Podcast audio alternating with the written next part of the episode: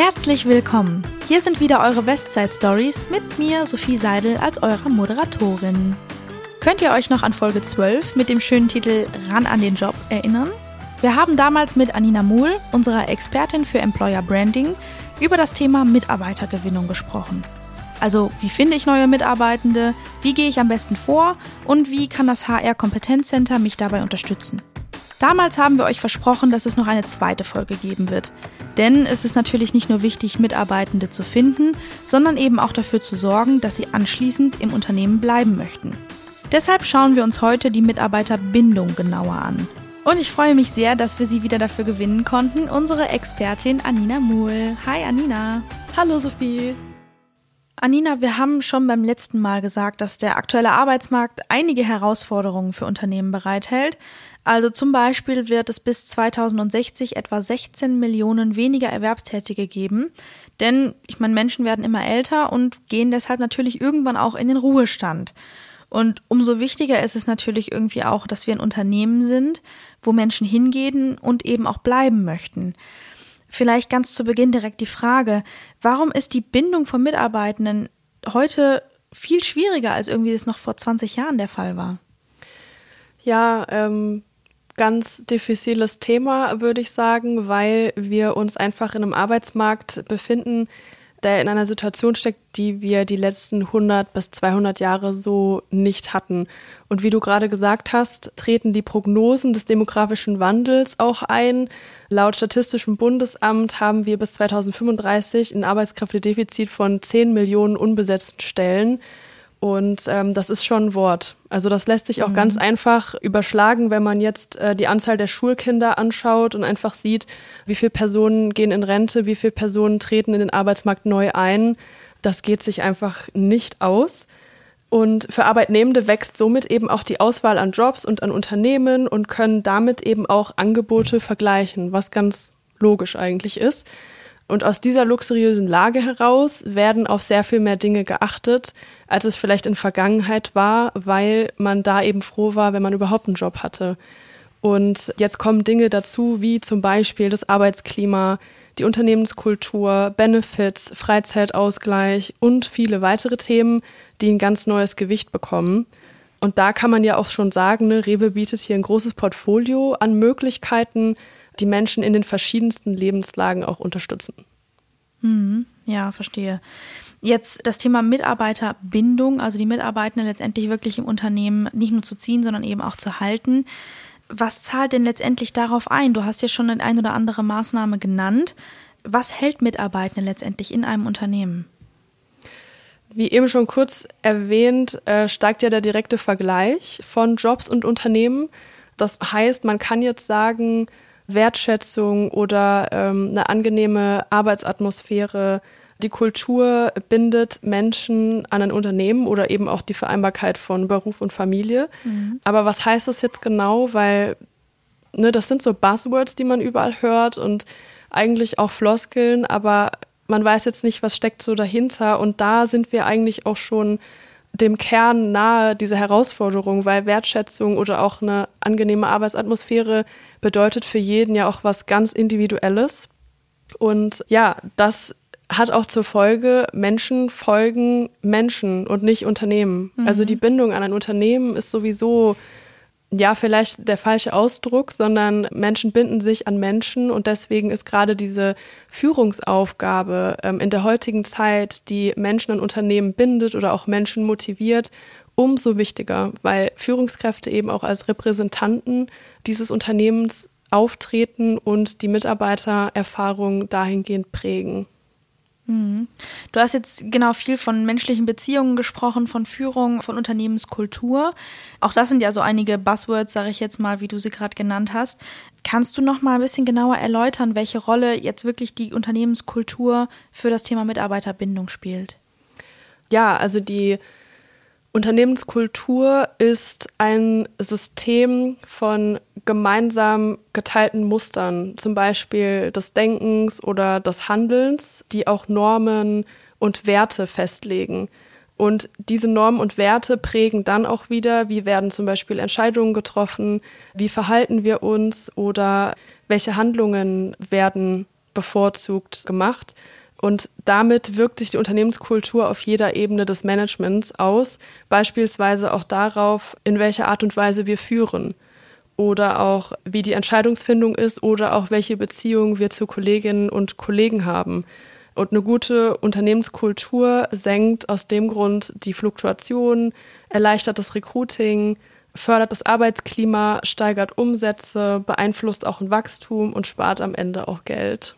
Also das heißt so ein bisschen heruntergebrochen, Unternehmenskultur heißt, wofür steht das Unternehmen und finde ich mich darin irgendwie wieder? Spiegelt das mich selber, meine Interessen und meine Einstellung irgendwie wieder? Ja, absolut. Also Unternehmenskultur gibt auch ein Ziel und eine Vision vor, mit der man sich als Mitarbeitender oder als Mitarbeitende identifizieren kann oder eben auch nicht, je nachdem, was mich in der Person auch motiviert oder was mir besonders wichtig ist, was ja auch wieder sehr unterschiedlich ist. Jetzt hast du gerade gesagt, dass die Unternehmenskultur eben von dem Unternehmen beziehungsweise auch von den Führungskräften vorgelebt wird. Aber ich als Mitarbeitender oder Mitarbeitende, kann ich persönlich denn irgendwie auch was dazu leisten? Ja, absolut. Also die Unternehmenskultur geht alle was an. Klar, äh, Führungskräfte leben Kultur vor und gehen auch mit einem Beispiel voran.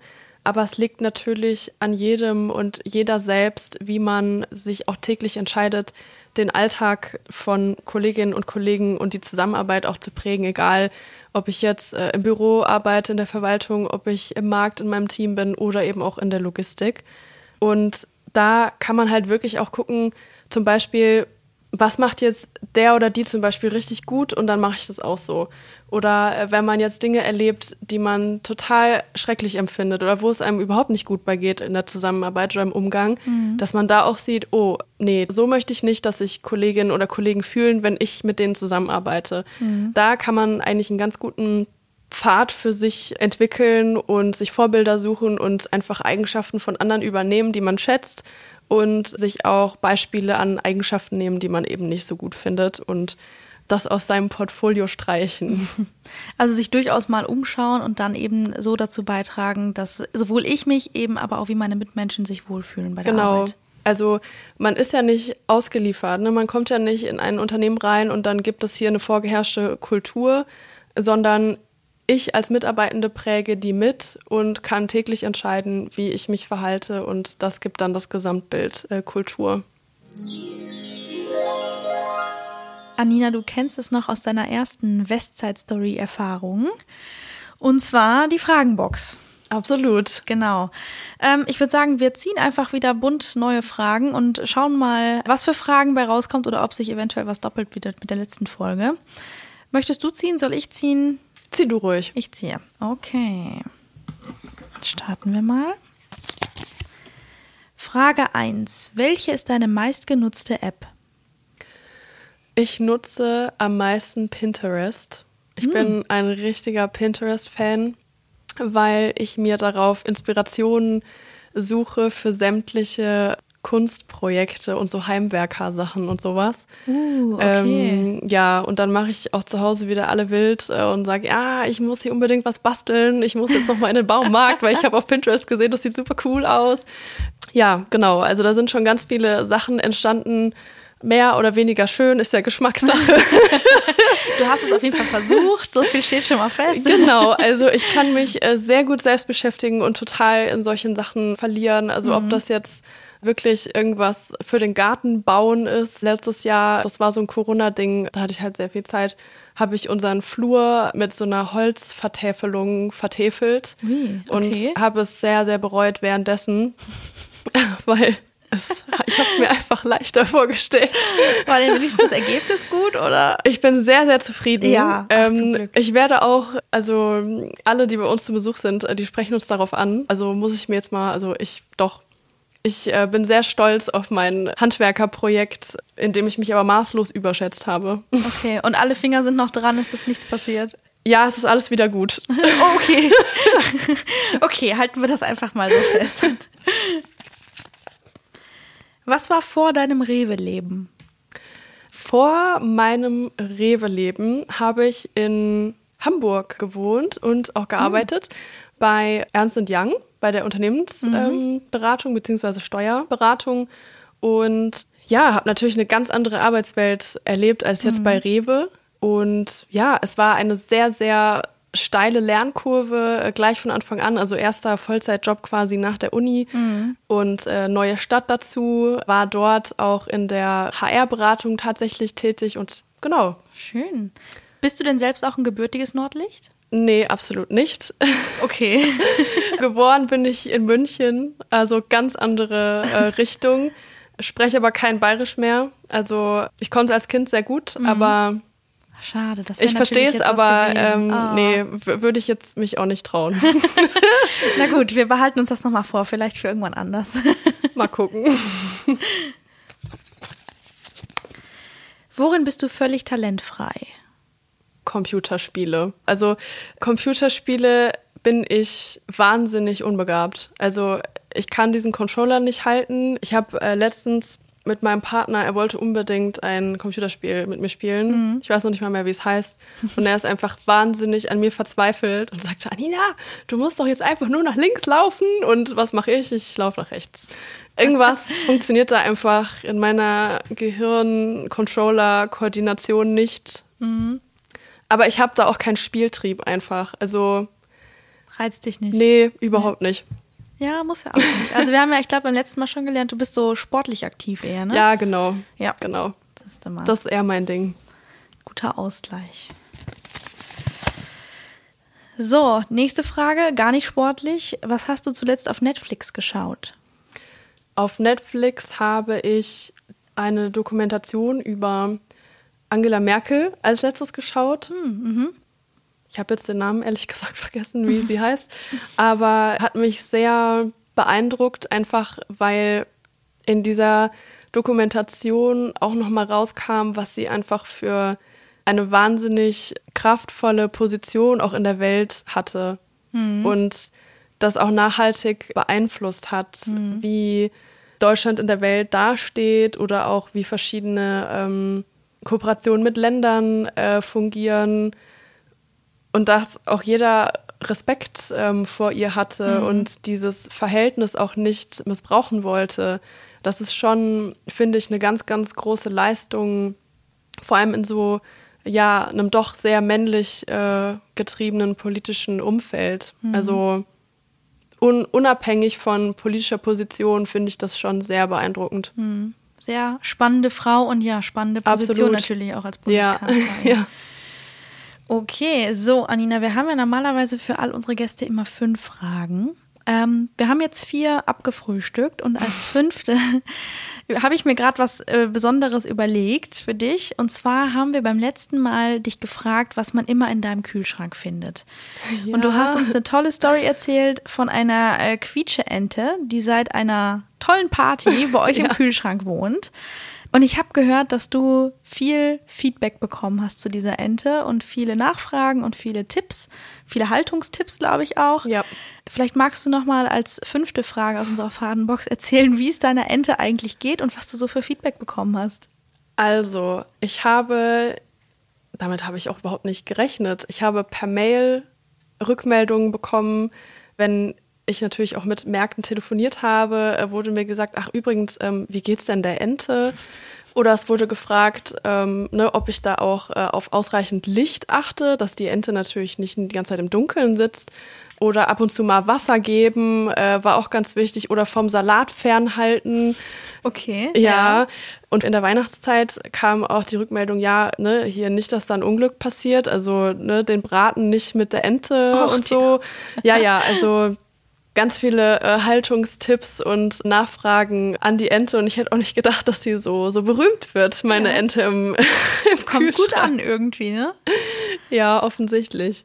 Sehr schön. Okay, das heißt, es geht ihr gut, sie lebt noch bei euch im Kühlschrank. Ihr geht's wunderbar. Jetzt bei den Temperaturen ist es natürlich ganz toll. Ja, gerade im Kühlschrank ja. fühlt man sich da. Ja, ja. Super. Sie ist sehr zufrieden. Wunderbar. So, lass uns nochmal zurück zum Thema gehen. Und zwar haben wir jetzt ähm, schon über die Unternehmenskultur gesprochen, über Mitarbeitende, wie sie sich wohlfühlen. Ähm, und jetzt würde ich gerne einen mini kurzen Exkurs mit dir machen. Und zwar ich meine, ist ja prinzipiell klar, kennen wir ja auch von uns selber, je höher der Spaß und die Motivation eben bei der Arbeit sind, klar, desto wohler fühlen wir uns. Aber was genau motiviert denn jetzt eigentlich die Menschen und unsere Mitarbeiter, unsere Teamkolleginnen und Kollegen? Wie kriegen wir das hin, dass wir wirklich den Spaß und die Motivation bei der Arbeit haben? In der Tendenz gibt es vier verschiedene Ebenen der Bindung oder auch der Motivation von Menschen. Also manche Menschen sind da eher habituell motiviert, das heißt, sie mögen Routine, sie sind gerne in ihrer Komfortzone, sind da dann auch Experte und mögen das. Mhm. Andere Menschen wiederum suchen eben genau diesen Sprung aus der Komfortzone heraus, wollen mhm. Entwicklung, Veränderung und da ist es natürlich ja, wichtig auch zu gucken, was, was habe ich da jetzt äh, für einen Menschen vor mir sitzen, was motiviert diese Person, dass wenn man da einen völlig falschen nächsten Schritt äh, ansetzt für diese Person, dass die dann nicht komplett aus ihrer Bindung oder aus ihrer Motivation rausfällt. Das ist natürlich ein Geben und Nehmen.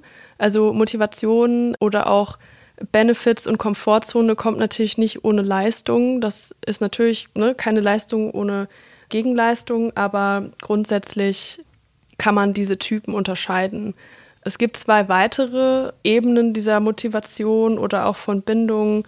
Das eine ist eben rein rational orientiert, zum Beispiel Aspekte wie Gehalt, Arbeitszeiten oder Boni, mhm. ne, was dann da eher im Fokus steht. Oder eben auf der ganz gegenüberliegenden Seite die emotionale Bindung, wo man ein Verpflichtungsgefühl gegenüber einem Team hat, oder auch einem Unternehmen, einer Führungskraft äh, und da wirklich auch, ja, eigentlich sagt man so, die profitabelste Bindung zum Unternehmen hat, weil man eben bereit ist, auch sehr viele Dinge zu gehen oder sehr viele Schritte zu gehen, um das Team und das Unternehmen voranzubringen. Okay, verstanden. Das heißt, es gibt eben diese vier verschiedenen Motivationstypen in Anführungszeichen.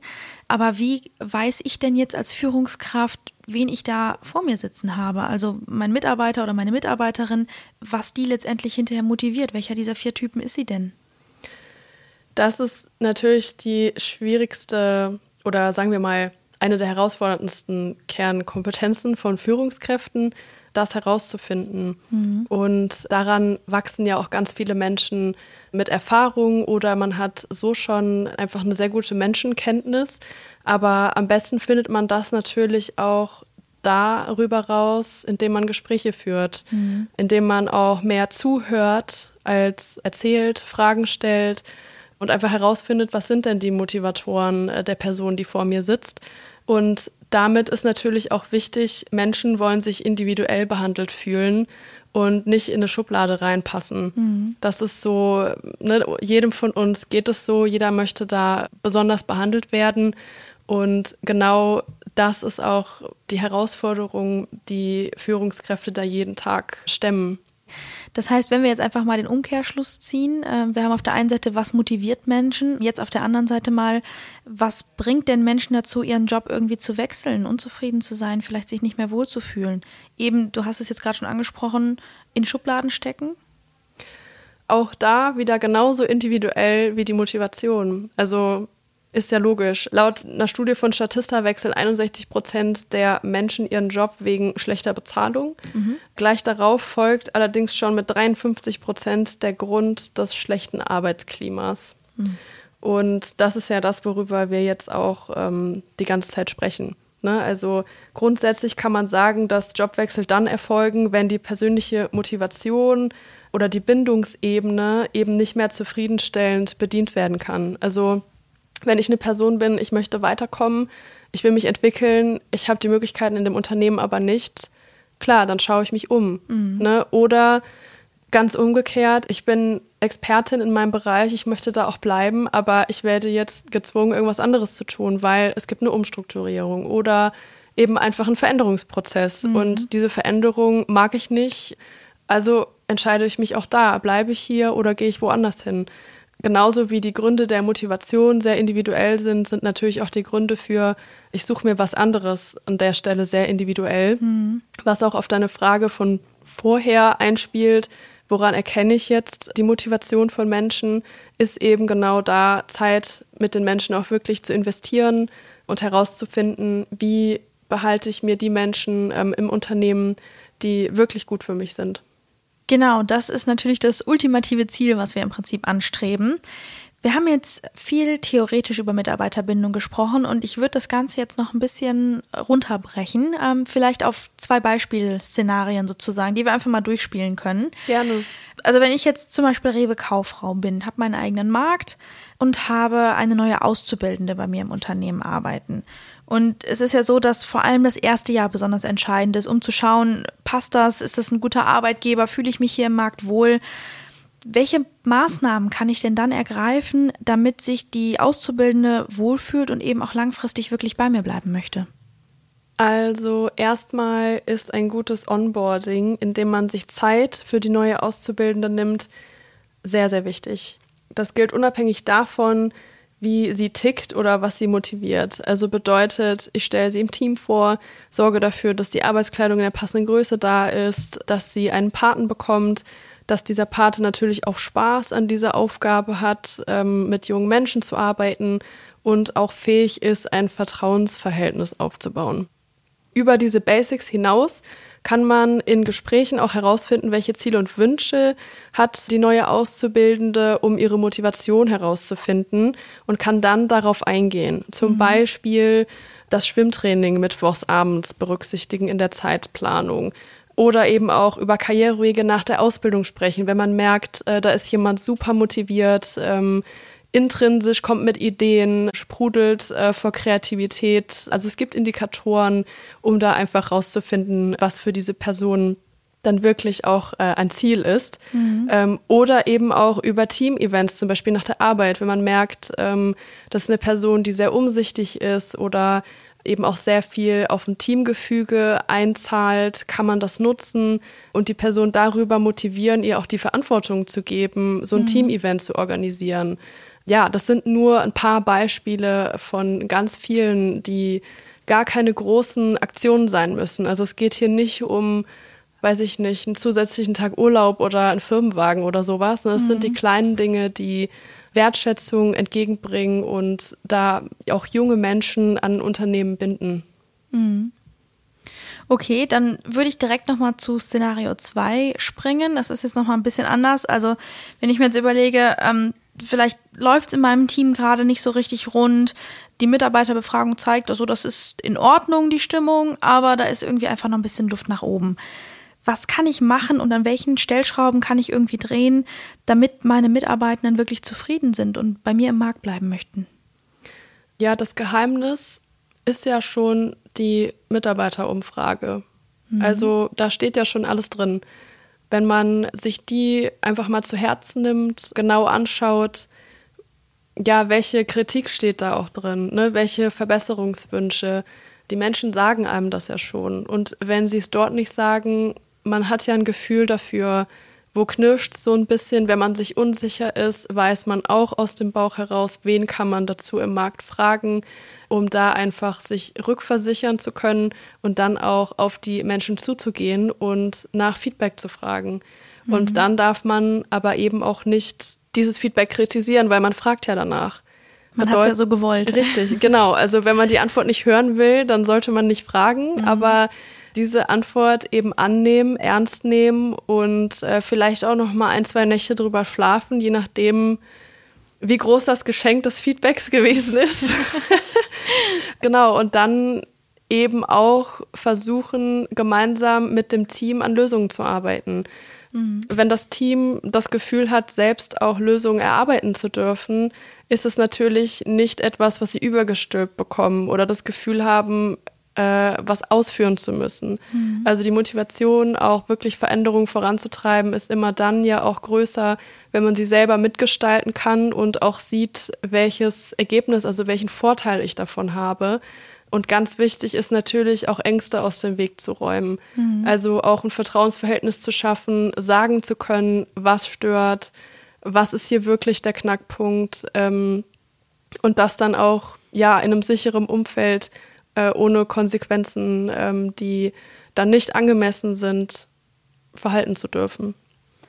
Also ich habe das Gefühl, es zieht sich so ein bisschen wie so ein roter Faden irgendwie gerade hier durch diese Podcast-Folge. Ähm, als Führungskraft ist es einfach unheimlich wichtig, sich Zeit für die Mitarbeitenden zu nehmen, da in Kommunikation, in eine offene, ehrliche Kommunikation zu treten und eben sein Team gut zu kennen. Und auf der anderen Seite eben von Mitarbeiterseite aus sich auch tatsächlich einbringen, einbringen wollen, um da was für ja, den Wohlfühlfaktor im eigenen Arbeitsumfeld zu tun. Total. Also wer in Zukunft und der Arbeitsmarkt äh, beweist es uns, Mitarbeiterbindung nicht an dieselbe Stelle setzt, wie auch äh, Kundenbindung strategisch ist, der oder die wird auf jeden Fall Konsequenzen spüren. Und das ist ja auch jetzt schon so. Deshalb ist es auf jeden Fall lohnenswert, da einfach mal reinzuhören und auch auf die Motivation von anderen zu vertrauen. Man kann schon auch mal einen Vertrauensvorschuss geben, anderen Menschen die Kompetenz zugestehen, auch Probleme lösen zu können, wenn sie das Vertrauen dafür bekommen. Also das ist einfach eine Frage ähm, der Entscheidung. Okay. Ich habe noch zum Schluss ähm, einen kleinen Fun-Fact mitgebracht. Und zwar ist es ja auch tatsächlich so, dass Rewe bei dem Thema Mitarbeiterbindung scheinbar auch schon einiges richtig macht. Denn ich habe jetzt gesehen, dass die durchschnittliche Betriebszugehörigkeit von Rewe-Mitarbeitenden bei knapp über 16 Jahren liegt. Ich muss gestehen, das hat mich total beeindruckt. Also jemand, der einmal bei der Rewe ist und einmal quasi dieses erste Jahr, dieses Orientierungsjahr so ein bisschen ähm, mitgemacht hat, der bleibt gefühlt auch erstmal für ganz lange Zeit bei der Rewe. Total, oder? Also 16 Jahre sind eine verdammt lange Zeit. Ich kenne auch einige, die da drüber liegen, sehr weit drüber. Ja, stimmt, das stimmt, das, das ist richtig. Ähm, Rewe bietet ja einiges an und ähm, in diesem Jahr ist tatsächlich auch nochmal zusammenfassend, was Rewe eben für die Mitarbeitenden alles anbietet, eine neue Mitarbeiterbroschüre rausgekommen und die habt ihr im Kompetenzcenter maßgeblich gestaltet, richtig? Genau, wir haben uns gedacht, Rewe bietet wahnsinnig viel. Wir haben ganz, ganz viele Angebote, aber man weiß einfach noch nicht so recht immer davon. Oder es gibt eben verschiedene Ansprechpartner, verschiedene Abteilungen, die diesen Benefit verantworten. Und man muss sich einfach irgendwie durchfragen. Und das Ganze wollten wir in einer Broschüre bündeln, dass man auf einen Fleck weiß, okay, wenn ich Unterstützung benötige, zum Beispiel bei der Pflege eines Familienangehörigen oder ich bin auf der Suche nach einem Kita-Platz, dann weiß ich, wen ich ansprechen kann. Und du hast auch schon in Folge 12, also quasi in deiner letzten Podcast-Folge hier bei uns, erzählt, dass auch Mitarbeitende unterstützen können bei der Suche nach neuen Kolleginnen und Kollegen, richtig? Genau. Wenn man neue Kolleginnen und Kollegen wirbt, erhält man eine Prämie von 500 Euro, natürlich nach erfolgreichem Abschluss der Probezeit. Also, liebe ZuhörerInnen, wenn ihr jemanden kennt, der jemanden kennt und ihr der Meinung seid, dass diese Person und Rewe super zusammenpassen würden, dann meldet euch. Wir haben den Kontakt zu Anina in den Shownotes notiert. Und damit sind wir auch tatsächlich schon wieder am Ende der heutigen Podcast-Folge. Vielen Dank, dass du heute schon wieder unser Gast warst, Anina. Ich bedanke mich auch. Und wir bedanken uns auch bei euch, liebe ZuhörerInnen.